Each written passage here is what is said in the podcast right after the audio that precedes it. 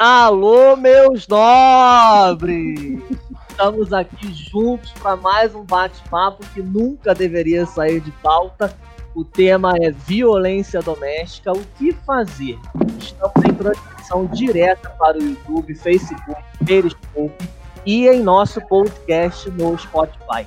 O nosso bate-papo tem pesquisa e pauta produzidas pela Jupira Carrara, comunicação e edição de Gustavo Liana e comentários da nossa amada Cris Piloto. A trilha sonora usada em nosso podcast se chama De Vendetta, cedida carinhosamente aí por Stephen Kartenberg. Você pode encontrar essa trilha em dig.ccmixer.org. Estamos aqui com pessoas ilustres que vieram colaborar com a gente sobre esse tema importantíssimo pessoas com lugar de fala, pessoas com experiência, um baita currículo aí para compartilhar conhecimento com a gente. E eu vou começar aqui já na apresentação delas. Primeiro eu vou começar com a professora Regina Célia. A professora Regina Célia é vice-presidente do Instituto Maria da Penha. Boa tarde, professora, bem-vinda.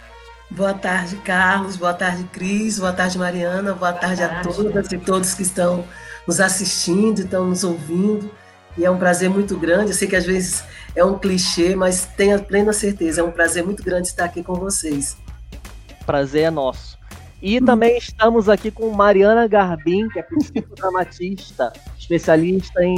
Eu ver se eu falei certo, tá, Mari? Me corrija. Falou. Tá? Agora falou. Psicodramatista e especializada em assuntos relacionados ao abuso sexual intrafamiliar pela USP. Bem-vinda, Mari. Muito obrigado pelo convite.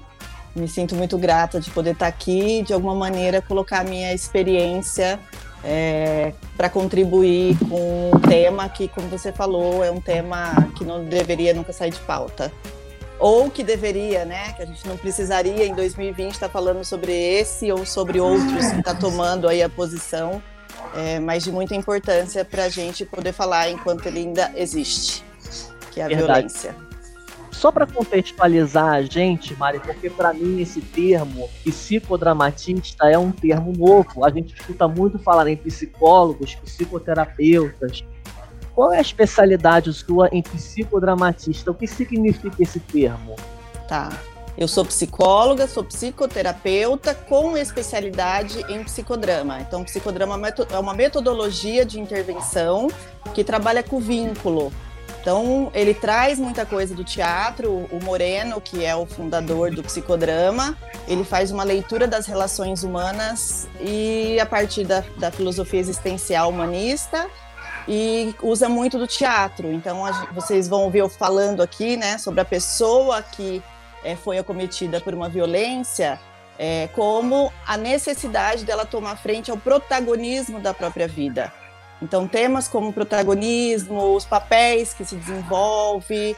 Então, se você tem ampliação dos papéis na sua vida, mulher, esposa, filha, trabalhadora, você tem um ganho maior nas suas relações é, do que você reduzir papéis sociais. Então, são terminologias que esse médico psiquiatra romeno criou e que a gente foi se apoderando no Brasil, de uma maneira geral, a gente tem um número considerável de psicodramatista, porque envolve criatividade e espontaneidade, então foi alguma coisa que os brasileiros aí se reconheceram, se identificaram, e a gente trabalha, tem um grupo considerável de psicodramatistas para a gente atuar. Legal, obrigado aí pelo esclarecimento, aprendemos. E colaborando aqui todos os domingos, engrandecendo também a nossa live, sempre o nosso debate, temos ela, Cris Piloto, fotógrafa e fundadora do programa Colacaco. Tudo bem, Cris? Tudo certo, Cadu. Obrigada. Boa tarde. Boa tarde para quem já está aqui com a gente ao vivo. Boa tarde, Regina. Boa tarde, Maria, Mariana. É, realmente é um assunto que a gente poderia não precisar falar, né? Mas a partir do momento que ele ainda existe, né? Que é a violência, que é inerente ao ser humano, que bom que a gente tem espaços como esse, com pessoas com um gabarito tão alto para falar sobre o que fazer, que essa é a grande ideia da nossa conversa hoje, né? Uhum. E a gente faz uma situação de delicadeza de relações humanas, digamos, né? Exatamente. Uhum. E para começar a entender o que fazer, vamos começar a falar da lei, né? Vamos começar aqui, quero trazer já uma pergunta para a professora, porque, professora, vamos falar um pouco sobre a Lei Maria da Penha, né? Fazem, vão fazer quase 15 anos que essa lei já 14. está vigente. É, exato, ela está vigente há 14 anos. E a gente precisa saber, na verdade, quais foram os avanços e quais são ainda as dificuldades que a nossa sociedade ainda enfrenta, mesmo com uma lei vigente há 14 anos, professora. Olha, Cadu, é, é interessante o seguinte. Ah, eu vou só pegar um marco histórico só para mas vai ser muito rápido. Por favor. Eu quero, que, eu quero que vocês analisem o seguinte: por que nós ainda vivemos essa discussão? E por que essa discussão ela está só iniciando, né? Nós temos aí um aspecto da, da se a gente considerar 1888 a questão da abolição, a gente vai observar que de 1888 a 1961, nós temos 70 e poucos anos, tá? São, são sete décadas. Por que, que eu estou fazendo essa discussão? Porque a, cinco, a Lei 5692-61 é a primeira lei de diretrizes e bases em que obriga o Estado tá, a, a colocar a educação básica, ok? Então, são 70 anos numa lacuna enorme, quando o Estado é obrigado a fornecer como política pública a educação básica. E a gente vai observar também, durante todo esse tempo, uma construção, na verdade, uma consolidação das práticas de violência contra a mulher, ainda da época né, da, escravidão. Da escravidão. Uh, depois a gente vai observar, vamos agora para Maria da Penha, a história de Maria da Penha acontece em 1983. 1983, onde ela tem que lutar 19 anos e 6 meses para que a, todo o julgamento do seu agressor chegue até o fim e ele seja sentenciado. Mas só em 2002 é que a OMS reconhece a violência contra a mulher, a violência de gênero, não é? a, a, a questão da, da, dessa violência como um problema de saúde e aí uma questão da, da, da, saúde, e aí então ela normatiza, estabelece diretrizes internacionais. Mesmo assim, nesse, nessas ocasiões, a gente vai ver é, é, é, congressos, nós vamos ver convenções, nós vamos ver pactos, e aí a Lei Maria da Penha, que ela é de 2006, tá? o autor do, do crime da Maria da Penha não é pego pela Lei Maria da Penha, e sim pelo Código Penal de 1940, que já não é? já, é, é, de uma certa maneira, discriminava a violência, mas ele não falava de violência contra a mulher, ele falava de violência intrafamiliar, era uma violência doméstica, tá? E só que, no caso das mulheres, era uma violência totalmente banalizada, tá? Essa banalização que já vem desse período que eu estou falando para vocês, ela, então, mesmo tendo marcos jurídicos, ela é totalmente desconsiderada, a questão da violência contra a mulher. Então, os marcos jurídicos também não obtiveram êxito no, no Código Penal para que freasse a questão da violência contra a mulher. A Lei Maria da Penha, então, ela não é uma lei penal, ela também é uma lei pedagógica. A lei penal vai ser a lei do feminicídio, que é a 13.104 de 2015. Então, o que, que a lei, a lei Maria da Penha, ela veio? Ela veio numa, ela primeiro que ela veio como uma, uma, uma recomendação da Comissão Interamericana de Direitos Humanos, que onde o caso Maria da Penha foi parar, né, na Organização dos Estados Americanos, e está lá, a lei está lá como uma das recomendações, a criação de um instrumento jurídico que reconhecesse que a violência contra a mulher é uma violência que compromete a ordem social. E qual foi a constatação que, que a Comissão Interamericana, a partir do caso Maria da Penha, teve do Estado brasileiro? Que o Estado brasileiro ele é tolerante às práticas de violência contra a mulher. Só que mesmo, né, a Lei Maria da Penha vai completar agora em agosto 14 anos, nós continuamos tolerantes a essas práticas. E a grande questão é que o Estado ainda continua tolerante. Nós vamos depois, no decorrer da conversa, perceber como essa tolerância ela se materializa, por exemplo, na prestação de serviços dos agentes públicos. Então, é a primeira lei também que ela vai caracterizar, discriminar os tipos de violência contra a mulher né? apesar de violências vividas desde a época da, da, escravatura, mas só com a Lei Maria da Penha a gente vai conhecer a violência psicológica, moral, sexual, patrimonial e física.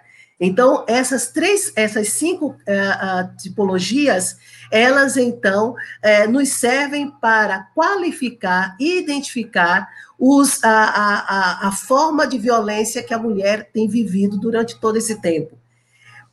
Eu, por que, que eu falei para vocês daqueles 70 anos? Porque uhum. a questão depende de uma consciência. E nós ainda, nós estamos na quinta geração daquele, daquele, daquela, daquele primeiro mote, né? Nós estamos na quinta geração. E essa quinta geração, ela tem aí 70 anos né, de lacuna, sem um investimento pedagógico, sem uma consciência, porque a questão da violência, na verdade, o enfrentamento dela é pedagógico. Tá? É uma questão onde as pessoas precisam ser sensibilizadas. E nós ainda, infelizmente, estamos num país onde se faz discussão se deve ou não eh, trazer à escola discussões sobre orientação sexual, não é? orientação religiosa, ou questões de gênero. Não é? Então, nós estamos ainda nessa, nesse amadorismo de uma discussão sobre se é pertinente ou não trazer essas discussões para a sala de aula. Mariana, a professora falou, a professora Regina disse sobre a falta do investimento pedagógico. Uhum. Como isso você enxerga na sua experiência profissional do dia a dia? Poxa, daí eu, me, eu, eu vou fazer um recorte para o meu papel como professora universitária, é, tanto em cursos de psicologia como em cursos de direito. Então, assim, também tem o meu papel de, de formadora é, como no meu papel de psicoterapeuta. Né? Então, assim, eu tenho um lugar na psicoterapia que eu educo, porque essa educação ela pode ser transformadora, e por ser transformadora, ela é terapêutica, e tem um lugar dentro da psicoterapia que eu trabalho com o tratamento, que é transformador e que, portanto, é terapêutico. Então, esse lugar, ele está todo imbuído dentro de uma cultura. Então, respeitar essa cultura, saber que a nossa cultura, né, enfrentar esta cultura de violência, é importante, acho que passa primeiro assim para ter uma mulher nesse lugar, né? É, não é só porque eu é, não é só porque eu estou nesses lugares é, que eu tenho um lugar de fala garantido. Então, assim, o lugar de fala da professora, psicoterapeuta, ele é construído, ele é constituído e a todo momento eu tenho que estar tá, tá me, está me colocando é, lembrando que o que eu estou falando é alguma coisa que faz parte das nossas relações, de uma maneira geral, que está na nossa cultura. Então, é uma voz que eu tenho que colocar a todo momento, é, porque senão eu sou mais um, uma fala, né, é, ali da minoria, porque eu já represento essa minoria, né, eu sou mulher, então é, é, sempre se colocar e sempre refletir isso com os meus alunos e com as pessoas com as quais eu trabalho em psicoterapia, esta questão que eu coloquei inicialmente, que é do protagonismo, né? O que, o que, que nós temos para enfrentar, como a gente se desenvolve, que é, vai para além de ficar numa questão, eu posso ser mal interpretada, e se eu for, por favor, me, me, me falem, me perguntem mais, que é para a gente sair da questão da vítima, que é uma coisa muito jurídica, mas da pessoa que sofreu uma violência, né, que tem outros papéis que ela desenvolve na sociedade, e que não tem e que, que, e que a gente possa não cair numa fala de vitimismo, que é diferente de vitimização, que é diferente de revitimizar, mas que é de uma fala é, de que o outro está empossado do nosso poder, da nossa vida. Né? Então, é retomar isso neste lugar de ensinar isso para a pessoa, para ela, ela tomar o poder das relações, né? Tomar o poder no sentido, né, que está nela também o lugar de reconstruir as relações sociais. Está nela esse lugar de enfrentar este outro é, e que tem que estar, tá, é, a gente tem que estar tá bem posicionado, né? Está aqui na frente. Cris, gostaria de adicionar tá alguma coisa? Sim, sim. Eu gostaria de adicionar, tanto com o que a Regina falou, quanto com o que a Mariana falou. Primeiro, assim, é, eu queria trazer um pouco o ponto aqui da Itália, do que eu estudei, do que eu conheço, do que eu já participei, porque felizmente nessa conversa com agressão física, eu não tenho lugar de fala, porque eu tenho o privilégio de viver numa comunidade, numa família e num círculo que eu não tenho que me defender nesse aspecto físico, digamos. Como mãe, como mulher, obviamente, hoje, como estrangeira, que tem dupla cidadania, várias vezes eu tenho que me defender. E aí eu queria trazer a questão da educação. Aqui na Itália, uhum. a gente ainda discute e ainda ouve a questão da religião, a questão da igualdade do, dos gêneros, a questão da homoafetividade, porque é um país ainda muito conservador em questões religiosas, é o país da, né, do Vaticano. Uhum. Então, mesmo assim, então, complementando um pouco o que a Regina falou, mesmo assim, com as escolas nessa questão ainda de não abordar certos temas, que eu acredito que é um tema que deve ser abordado nas escolas, sim, o governo faz uma frente muito forte. E a gente vai adicionar mais feras aqui ao bate-papo, tá? Eu vou começar adicionando, vou adicionar agora mais três feras aqui ao bate-papo. Vou começar adicionando a Marita Cury. A Marita, ela é atriz, jornalista e apresentadora e também participou de uma campanha contra a violência doméstica, não é isso, Marita? Só, de, só desativa, ativa, na verdade, o seu microfone, tá? Para a gente estar tá no, no mudo. Ainda não, ainda não, ainda não. Agora foi, Aí, agora sim. Bem-vinda, viu? Boa tarde. Obrigada, gente. Boa tarde. Primeiro, boa tarde. Bem, primeiro quero agradecer, né, pela possibilidade de contribuir um tiquinho com esse bate-papo e tô aqui só absorvendo, né? Para mim está sendo incrível. Obrigada mesmo. É isso aí, assim. Marita, é... conta conta pra gente como, como, surgiu esse convite, né? Surgiu essa, na verdade, é uma, eu acredito que é uma possibilidade de trabalho, na verdade, que você participou de uma campanha publicitária contra a violência doméstica, mas o quanto isso é, entrou na, sua, na, na, pessoa Marita, né, essa conscientização? Enfim, é, vem aquela questão, né? Ficaremos dentro de casa, é para aceitar fazer trabalhos, não é para aceitar fazer trabalhos. E surgiu essa possibilidade de fazer esse trabalho tão específico e especial, né? Uma campanha para mostrar o quanto a violência doméstica aumentou durante a pandemia e, uhum. e na, com a intenção de, de, alertar mesmo as pessoas olharem mais para isso e poder socorrer e poder ajudar, né? Ter um olhar voltado para isso. É, e eu eu achei maravilhoso. Eu falei, claro, sair de casa para isso é, é, muito válido, né? É um trabalho essencial também. Então, todos fizeram esse trabalho equipados, de máscara, com toda, todo o cuidado de higienização no estúdio, enfim, foi um trabalho feito com muito cuidado e, e carinho. E foi lindo, porque era uma foto, né? E naquela foto veio tanta, é, tantas sensações, tantas coisas diferentes, porque é você tá dentro de um estúdio com uma luz, com um fotógrafo e uma plaquinha na tua mão e um clique no seu olho, né? E o que, que representa esse clique? Eu, como atriz, fazendo aquela foto, o que, que eu tinha que passar naquela imagem, num simples clique, dentro dos meus olhos, porque não tinha fala, né? É um pedido de socorro misturado com um medo, misturado com uma uhum. angústia, misturado com uma história inteira que veio por trás daquela personagem, de quanto tempo que ela passa por aquilo. É, é, é tudo junto num clique para as pessoas baterem o olho naquilo e entender. Fora a maquiagem que o maquiador o Valmir maravilhoso fez, né, dos machucados e tudo, que aquilo é super impactante, né, e muito real. A maquiagem ficou incrível, muito real mesmo. Ficou mesmo, então, uma imagem muito forte. É, não é? é forte. E aí soma aquilo ao olhar que se representa. Então, assim, foi para mim foi um, um dia de, de me colocar neste lugar, né? Que, como a, a Cris falou, é, felizmente eu nunca vivenciei pessoalmente uma violência física, é, é, emocional, psicológica, provavelmente sim, muitas vezes a gente nem percebe, né? É. Mas física nunca aconteceu comigo. E naquele momento, como atriz, eu vivenciei aquilo. E por, por vezes eu tive que segurar a emoção, porque eu tava chorando na foto. E, e não era isso que eles queriam, né? Eles não queriam lágrimas na foto.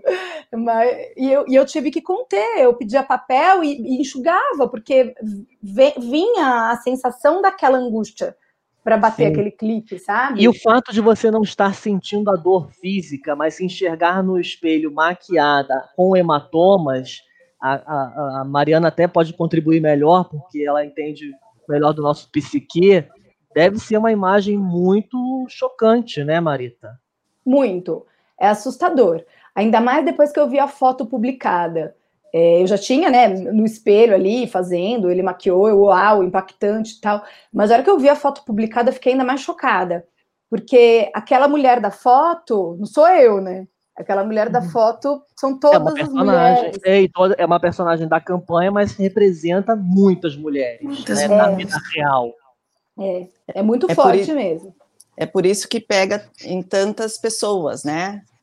Porque são os nossos iguais, é, né? não, não é nem aqui nem lá, é nós, é nossas relações, como a gente vai estabelecendo isso. Né? A, a conversa sobre é, os processos de violência, a violência física é uma das violências. Então, assim, tem um discurso que não começou aí, né? Tem, tem alguma coisa que é, é bem anterior e que a gente não vai demarcando isso como uma violência a questão da violência psicológica mesmo. Eu sou supervisora de estágio de psicologia jurídica de estudantes de psicologia de último ano que estão na delegacia da mulher, várias delegacias de mulheres aqui de São Paulo. É difícil, ainda hoje, na delegacia de mulher, é, ter um registro de violência psicológica. Você precisa ir para o corpo de delito, então, assim, a física tem que aparecer, mas essa mulher, ela chega ali, ela está em cacos internos. E muitas vezes ainda não aconteceu a violência física. Ela está pedindo, ela está tá pedindo um socorro. Proteção, é. Aquele lugar é um lugar de referência, mas não não acontece isso. Ah, não tem onde enquadrar. Né? a violência é só psicológica. Então, assim, é muito difícil é, para a gente que estuda, para mim que está lá na frente dos meus alunos, como assim não é violência ainda? Vou convidar aqui para entrar no nosso bate-papo o Fábio Sá e a Tássia, que são do projeto Nós por Elas, de defesa pessoal, justamente aí uma prática, uma iniciativa né, que vai de encontro com essa situação que vocês acabaram de falar, da parte física. Bem-vindos, Fábio e Tássia. Bem-vindos. Obrigada pelo convite, Cadu e Cris. Um prazer estar aqui ao lado de tantas mentes poderosas e um assunto tão importante. Boa tarde, pessoal. Prazer estar aqui. Boa tarde. Boa tarde. Boa tarde. Boa tarde. Bem-vindo. Obrigado, Fábio. Obrigado, Fábio. Obrigado, Tássia, por estarem aqui. É, eu gostaria muito que vocês contassem sobre o início desse, dessa iniciativa do Nós por Elas, porque eu tenho certeza que vai começar a conectar com esse discurso que a professora Regina Célia acabou de dizer e a Mariana também. Claro. Olha, Nós por Elas começou é, em workshops, seminários presenciais, onde a gente convidava amigas no primeiro momento para aprender fundamentos de defesa pessoal. E aí começou a expandir, as amigas foram amigas das amigas, depois amigos dos amigos, a gente fez um curso, é, começou a crescer e veio a pandemia. Na uhum. pandemia, né, com todo esse aumento bizarro de violência contra, é, contra a mulher, a gente se sentiu nessa obrigação de ajudar essas mulheres de uma maneira. A gente começou a produzir vídeos diários, fundamentos simples e práticos para qualquer mulher, é, independente se a mulher tem histórico com luta, se ela tem preparo físico, a gente quer que qualquer mulher aprenda esses fundamentos. Então, assim que, que, que começou.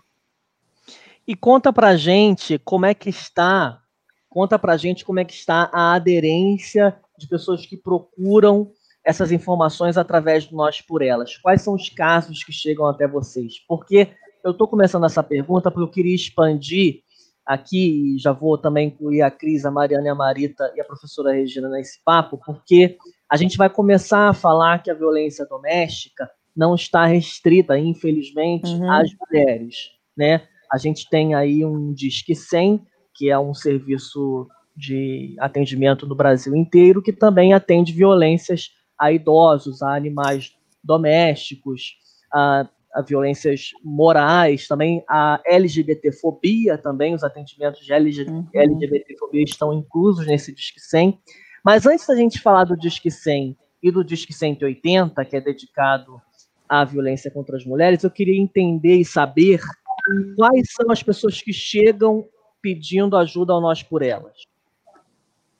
Bom, pode ser, posso falar. É, o Cadu, beleza? Bom estar contigo de novo. Uhum. Obrigado você por estar aqui. Por elas, cara, como a Tata falou, a gente começou com uma questão é, muito treinamento, né? A parte da defesa pessoal, a gente sentiu que, que muitas mulheres é, achavam que a defesa, para você saber se defender, você precisa ter um treinamento de anos e anos, ou você precisa ser forte e rápida, como a Amanda Nunes, aliás, que ganhou, né, juntou os cinturões ontem à noite. É, e, e, a gente foi começando a explorar essa parte física do treinamento para mostrar que não, a Tata nunca praticou nem um minuto de defesa pessoal, nem de nenhuma luta antes de começar a treinar aqui comigo. É, e, e esse foi o primeiro intuito. Mas logo em seguida a gente começou a entender que a defesa pessoal é muito além do treinamento, né?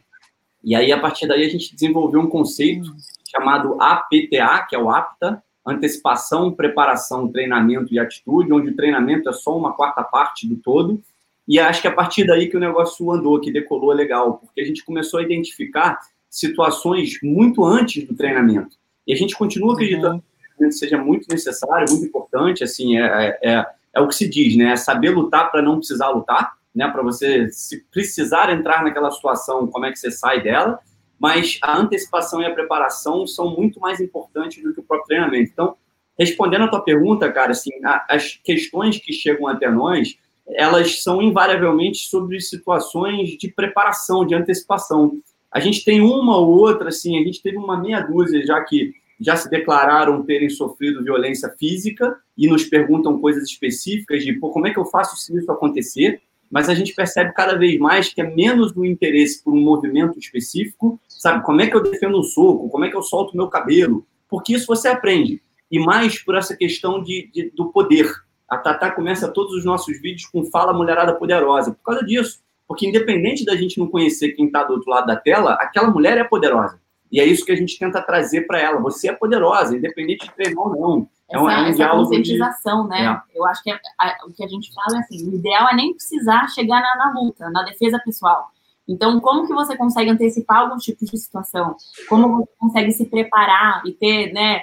Você consegue ter essa agilidade enfim, e, e, é. aí, e trazer a mulher para esse protagonismo, que até no começo da live vocês estavam falando aqui, bem interessante. A gente traz situações da vida real, né, sem querer botar luz em nada, assim, nem vou citar o nome específico, mas houve duas situações reais aí nos jornais recentemente, uma delas, inclusive, envolvendo é, a familiar de um jogador famoso, e a gente pega essas situações e mostra, e fala, cara, você pode estar passando por isso, uma amiga sua pode estar passando por isso, a sua vizinha pode estar passando por isso fica alerta, né? E a gente começa a trabalhar situações para que, no mundo ideal, ninguém nunca precise do treinamento físico, apesar da gente ajudar com essa parte também. Cadu, Legal, obrigado. Por favor, Cris, vai lá. Eu queria fazer uma pergunta para a Marita e comentar um pouco. achei maravilhoso Nós por Elas. Eu não conhecia, dei uma stalkeada hoje. Quem não conhece pode começar a seguir também, que eles estão fazendo um ótimo trabalho. Parabéns, gente. E eu tinha muito essa dúvida com relação à defesa pessoal, e achei ótimo que vocês já falaram sobre isso. É, violência. Você responde com violência? Porque eu acredito que, então, a defesa pessoal, primeiro, te ajuda a criar um olhar, pelo que eu estou entendendo, para você não chegar lá, né? E aí, se você está numa situação limite, você ali sabe se defender, né? Uma defesa pessoal. Queria deixar essa, esse comentário aberto e para Marita, como atriz, como uma mulher linda, como que foi assim emprestar corpo para falar de um assunto tão delicado, né? Esse rostinho. E Marita, acrescentando a, a, a uma, mais uma pergunta, a pergunta da Cris, já que você vai falar da campanha, essa campanha era direcionada a qual serviço público? Vamos, tá, lá. vamos lá. Vamos lá, vou começar pela, pela sua. É, é, é uma campanha do governo, né? É uma campanha do, de, de direitos humanos. Tanto que, agora, vocês até comentaram sobre os outros tipos de violência, porque não é só da mulher, é violência doméstica. E na campanha, além da mulher que eu representei, tinha um adolescente, um idoso e uma menina com Down. Ou seja, a violência é para portadores de necessidades especiais, né, dentro de casa, 24 horas, com adultos, pessoas que talvez não estejam acostumados a lidar com isso o dia inteiro, porque muitas vezes essas, as pessoas que têm necessidades especiais fico, passam quase a maior parte do dia dentro de uma instituição, e aí se vem agora numa situação diferenciada, que às vezes aqueles adultos não dão conta de lidar com aquilo e acaba virando violência, né? Então era uma campanha bem ampla, é muito interessante assim, para olhar, ó, a violência ela é geral, ela pode ser para qualquer pessoa que está convivendo no confinamento ou não, ou no dia a dia sempre, né? Acontece e muito. A gente vai caminhar aqui para a conclusão desse papo, desse conhecimento que a gente está ganhando hoje, e eu quero começar pelo Fábio e pela Tássia. Professora, é, eu gostaria muito de passar a palavra de conclusão para a senhora, para me dizer o seguinte, uh, em respeito, em relação ao primeiro ano de funcionamento do Instituto Maria da Penha e hoje, onde nós estamos, 2020. Quais foram os progressos? Avançamos? Olha, Cadu, nós avançamos. O Instituto Maria da Penha tem 10 anos, né? a lei tem, tem, tem 14 anos.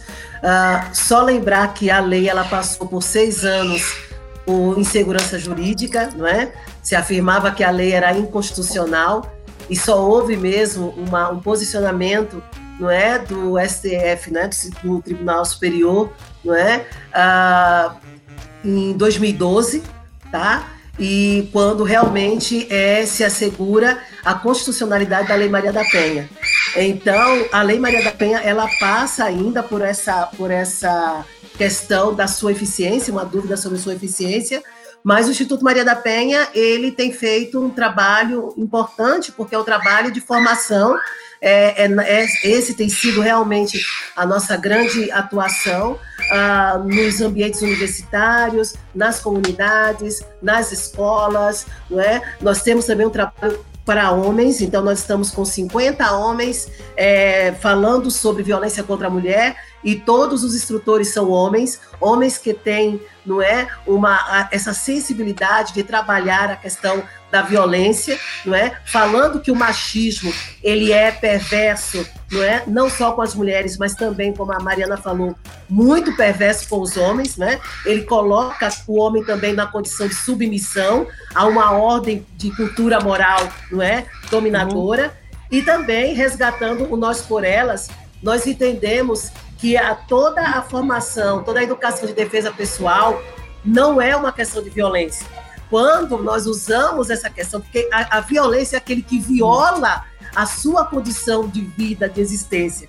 E quando eu uso a questão da, da educação, da defesa pessoal, eu quero que você não me viole mais, porque eu também não quero violar você, não é? Mas eu preciso proteger a minha área vital, que é o meu corpo, é a minha vida. E eu quero, inclusive, até te proteger, porque quando eu, eu te protejo, quando eu me protejo, eu estou te protegendo também, não é? Uhum. Porque essa minha proteção não é para te agredir e te matar. Se essa é a sua intenção, a minha não é. Então, a gente apoia muito essa questão da, da educação da defesa, né, da defesa pessoal, não no, no estímulo de violência, até porque eu, eu gostei muito da, da, do trabalho de vocês, que soma com alguns profissionais que eu tenho ouvido, desse, desse momento de instrução pedagógica que vocês dão, embasando a técnica. E eu acho isso super legal. A técnica ela não vem vazia. A técnica ela vem de pessoas que procuram estudar mais sobre a lei, que procuram, não é, dar uma olhada no, na, no, na, no histórico das mulheres que são vítimas de violência, qual é, o, qual é a área que elas mais sofrem. Então eu tô, eu tô assim, Olha, eu tô, gostei muito de vocês, estou agradecendo bastante, porque os profissionais que eu estou vendo, hum. exato, os profissionais que eu estou vendo são profissionais que não querem usar a técnica pela técnica. Então, é isso. Lá em casa, quem manda é o respeito. Muito obrigado, viu? Obrigada, gente. Obrigada, Cadu. Boa noite. Tchau, tchau. Ótimo domingo. Tchau, tchau, tchau, tchau. Tchau, tchau.